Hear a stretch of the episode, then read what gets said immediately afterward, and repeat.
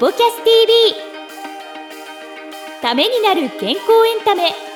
この番組はスポーツを通じて人々の健康生活の実現を目指す5台の提供でお送りいたします。YouTube 版ではエクササイズ動画もお楽しみいただけます。こんにちは早川洋平です。石崎裕太です。ためになる健康エンタメスポキャス TV 今回もやってまいりました。石崎さんよろしくお願いします。よろしくお願いします。さあ石崎さんいきなりの無茶ぶりですが、ええ、最近どうですか？ためになる健康エンタメっていう形で発信をさせていただいている立場なので、はい、明るく楽しく元気にあの、はい、いなきゃいけないなって、うんうん、えー、ちょっと意識高くなってますよ。意識高くなってますか？高くなってますよ。えー、そうなんですか？でもねそれこそ、まあ、あの社内の話なんかもね出していいと思うんですけど、うん。えー、僕今冒頭で忘れてたの大事なこと忘れてましたけどこの番組は、えー、YouTube とポッドキャスト各プラットフォームでお届けしていますのでぜひチャンネル登録をね。そうなんです。はい、情報は結構いいものを、はい、本当におかげさまで早川さんと発信させてもらってるので、うん、まあ、いろんな YouTube の番組ありますけど、はい。うん、ご自身のためにそうですね、うん、あのしっかりと情報をつかんでいただいて、何かのきっかけになればなって思いながら、えやってますので、えー、ぜひよろしくお願いいたします、はい、ありがとうございます、まあ、そういう意味ではね今日のこの後またあのお話しいただく小峰先生もやっぱり本書かれてますし当たり前ですけどどんなに素晴らしいことを、まあ、まずするってことは一番大事ですけど、やっぱ伝えないとそうなんです。わからないので、なのでね僕らとしてもまあ全力尽くしてねこういういいお話をお届けしていきたいと思ってますので、今回も、えー、滋賀学生、えー、小峰歯科医院理事長の小峰和夫先生にお話を伺っております。それでは、どうぞ。どうぞ。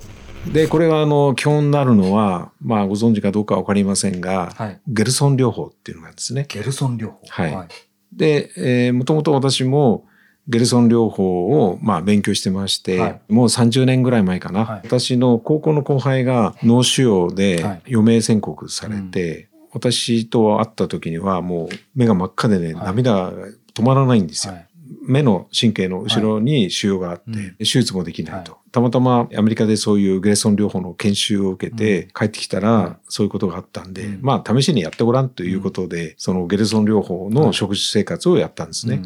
で、そうしたらあっという間に腫瘍が消えちゃいました。はい、今ももう30年経ってますけど、うん、今だもここにあの患者さんで見えてます。あすごいですね。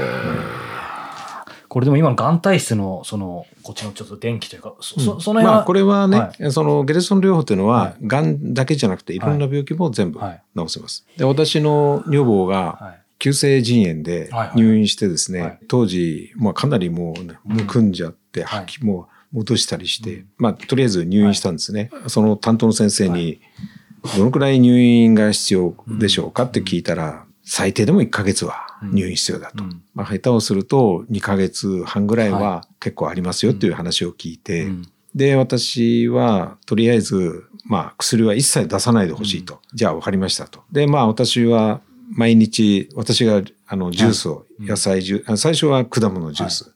それから3日目ぐらいからあの野菜のジュースで届けたんですよ。そしたら一週間で全部数値が正常化しちゃいました。一週間で？はい。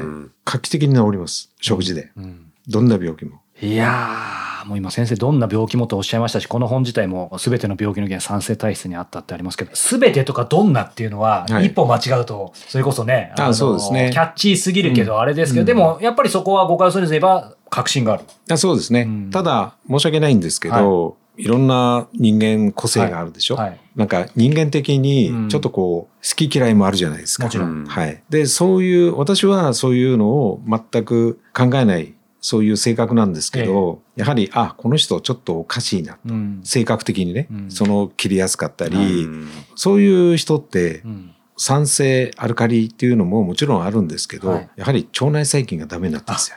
やっぱりそう。はい。うんうん、やっぱりほら、腹が立つ。腹とはに繰り返るとね。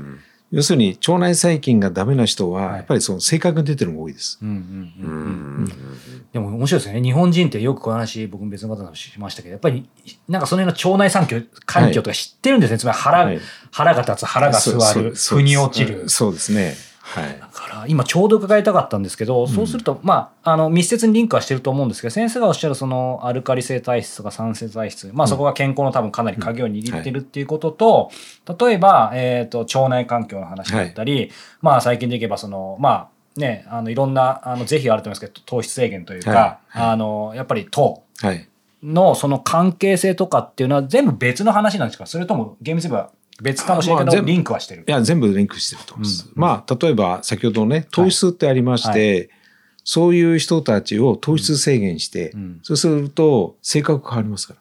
変わる。変わります。で、まあ私はその腸内細菌の入れ替えという形でやってまして、はいはい、まあこれも食事でやってます。はい、それで結果的にアルカリになっていることも確認してます。あ、やっぱりそうですか。なんかかなり私もいろいろ取材させで今までいろんな先生いただいてきたんですけどやっぱりここの先生の中のあの小峰先生のお話されたその食事とやっぱり本物であればあるほどその形としては腸内の方のプロなのか、うん、糖質の方のプロなのか分かんないですけどやっぱりかなり通じてるところありますよね。あのー、やはりその腸内細菌もですね、うんはい、糖質でエネルギーというか、生活してるわけですよね。はい、悪い腸内細菌を、うん、いい腸内細菌をどんどん送り込んで、はい、糖質制限すると、今まで悪いことをする菌が減ってくるわけですよ。うん、それから次から次へ、あの、いい腸内細菌を送ってくると、全然環境が変わってくるわけですね。やっぱりそのアルカリ性体質になる食べ方っていうことで、この本をぜひやはり読んでいただきたいんです。とはいえ、まあこれ今見てる方、聞いてる方に、やっぱりまずそのチェックすることは、まあプロの力も借りて大事だと思うんですけど、じゃあその後、もちろんそういうプロの、まあ、先生のようなこう指導いただくのが大前提でありますけど、やっぱりその自分でできること、さっきおっしゃった、はい、結局最後は自分でっていうことだと思うので、でね。はい、まあその食事だったり環境だったり、うん、せっかくなんでその具体的に、個別具体的にもあるかもしれないですけど、まあ皆さんにある程度通じることでこれ見てる方になんか実践できることってありますか？まあ基本的には、その野菜を中心にしていただくということですね。はい。うん、ただこれなかなか難しいんですが日本だと例えば生野菜が私は推奨するわけですよ。ええ、生野菜を食べると体温が下がっちゃうと。はい、でも私は主食が野菜ですけど、うん、体温37度あります。だから関係ないということですね。はいはいはい、それから農薬を使った野菜って中身がないです。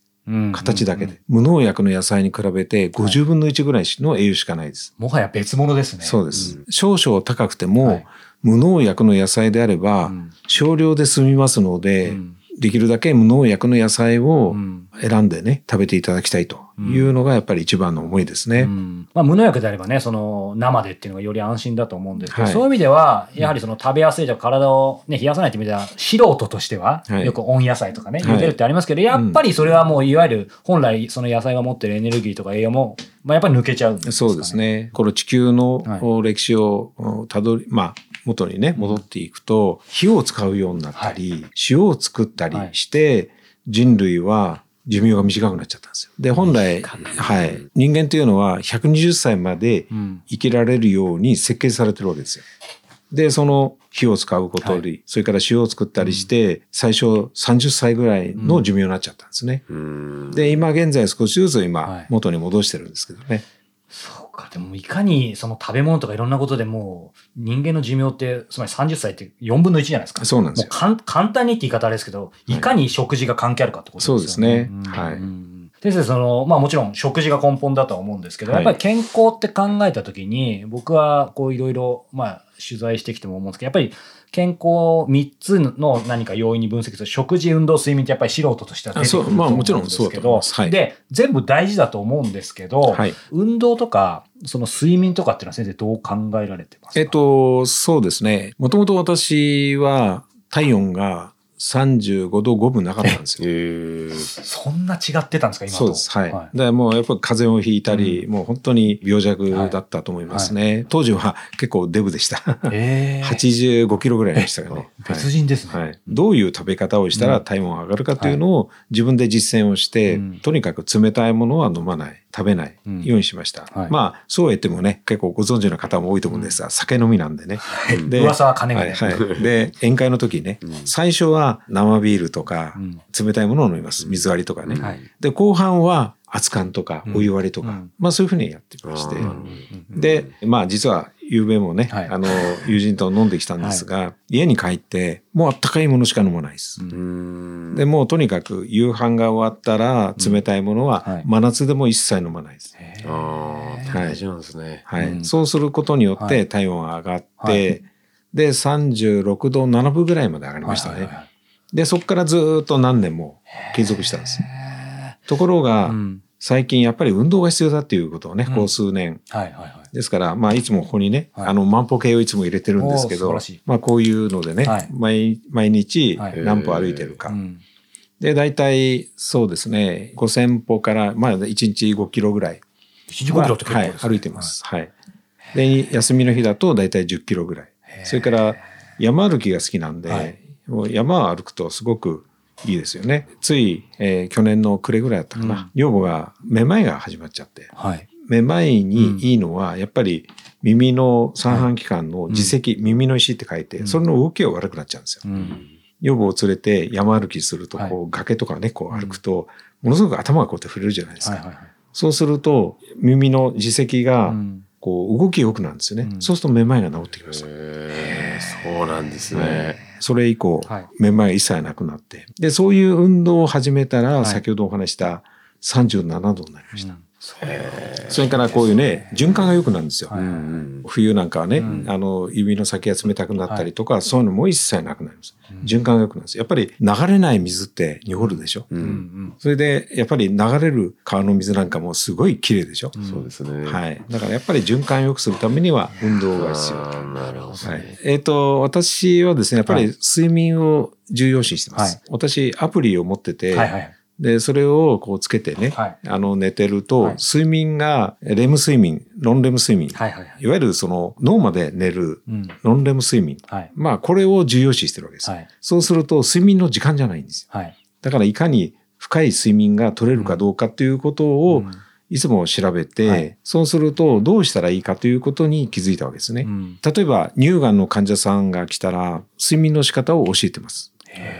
で、そうすると、メラトニンっていうですね、睡眠のホルモンが乳がんを作らないように、うん、あるいは乳がんを消してくれるのがメラトニンなんですよ。うんうん、ですから、睡眠の仕方をします。それは何かというと、早く寝るとかじゃないんですよ。早起きするんです。例えば乳がんの患者さんがね、自宅の見取り図を書いてくださいって、うん、で、どこに寝室がありますか？つってね、西側にあったら、東側に書いてください。日が当たるところそうです。朝日が入る。それから、カーテンも遮光から光の入るカーテンに変えていただいて、日の出とともに起きてもらうんですよ。そうすると、朝日が目に入ると、メラトニンが分泌するタイマーのスイッチが入るんですよ。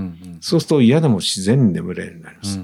ですからよく睡眠で苦労されてる方は、早起きをすると、すごく睡眠が取れるようになります。うん、なるほど。早寝早起きって言いますけど、そもそもそうですね。はい。はい、それともう一つは、はい、私は瞑想してるんですよ。お風呂に入って、熱い湯はダメです。熱い湯だと逆に交感神経が優位に立っちゃうので、はい、ぬるい湯で30分以上入ってるんですよ。で、お風呂の中で呼吸法をやって、うん、そうすると頭の中が全部空になります。まあもちろんお風呂から出てね、すぐあの布団の中に入るんですけど、その間にパソコンとかやっちゃうとダメです。また、おかしい。はい。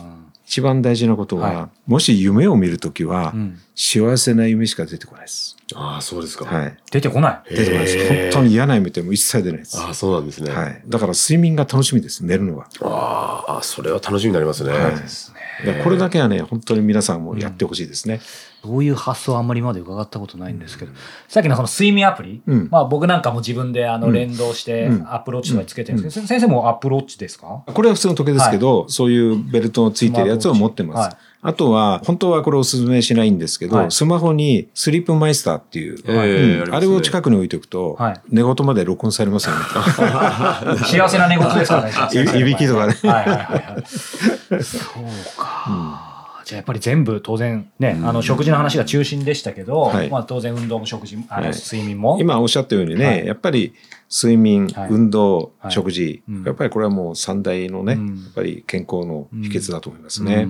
はい、さあエンディングのお時間ですが、はい、今日はですね伊関さん、出張してきてますけど、服装は五代館満載ですけど、これは今日なぜ五代館満載なんですか？場所がちょっと変わるんで、はい、皆さんにも忘れ あのられないように、はい、あそう五代の、一応、そうなんです。あの五代プレゼンツでやらせていただいてるので、ねはい、しっかりとここにあのあるよっていう、はいはいはい。そうですね。五代ここにありってね。ここにチャンネル登録よろしくお願いしますって今度貼ってるそうですね。ここにねあの でねあの貼るとちょっといやらしくなるんで、今日貼ってないですけど、そうですね。はい。まあまあまあでもねあの皆さんのねあの登録が僕らの応援になりますので、ぜひよろしくお願いします。よろしくお願いします。さあ、えー、ということで今回ゲストにご登場いただいた小峰和夫先生のですねこの最新刊、はい、えー、今日も話あったと思いますけど免疫力が上がるアルカリ性体質になる食べ方ということですね。もう先生のご好意もあってですね特別に先生のサイン入りということで、はい、えー、10冊、えー、視聴者リスナーの方にプレゼントさせていただきます、えー、ご希望の方は概要欄の URL をぜひチェックしていただければと思います。当選の発表は発送をもって返させていただきます。たくさんの方のご応募をお待ちしております。ということで今回もですね、えー、引き続きリエ先生のプチエクササイズも合わせて配信していますのでこちらもぜひチェック実践していただけたらと思います。それではまた次回お耳にお耳にかかりましょう。さようなら。ありがとうございましたこの番組は提供5大グループプロデュースキクタスでお届けいたしました。